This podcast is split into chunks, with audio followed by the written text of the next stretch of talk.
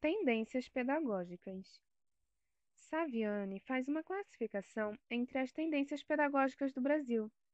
Ele as divide em dois grupos distintos: teorias não críticas, grupo composto pelas teorias que entendem a educação como instrumento de equalização social, e teorias críticas reprodutivistas, grupo cujas teorias compreendem a educação como meio para a discriminação social, favorecendo a marginalização.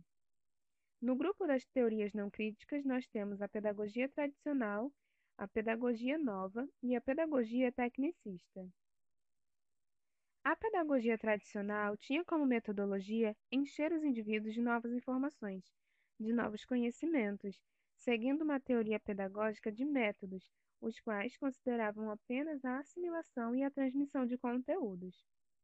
Para esse processo, a educação era voltada para o professor como figura central, pois ele era quem possuía o conhecimento.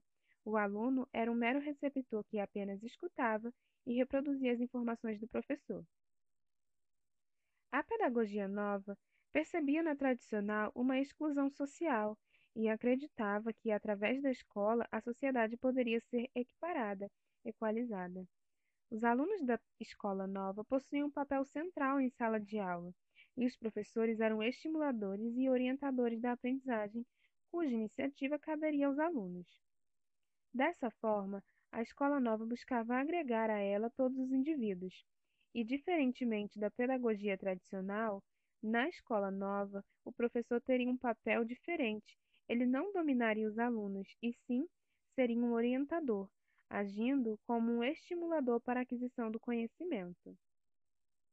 Saviani aponta que para as elites essa educação foi aprimorada, mas para a massa popular houve um desfavorecimento no ensino educativo, ocorreu um afrouxamento da disciplina e a despreocupação com a transmissão de conhecimentos.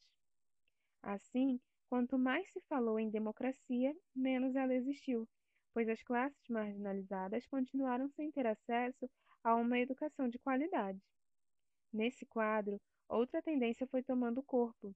Surgiu a pedagogia tecnicista, baseada nos princípios da racionalidade, eficiência e produtividade. Nessa tendência pedagógica, a educação dava ao aluno uma compreensão técnica e produtiva, tendo em vista o sistema fabril.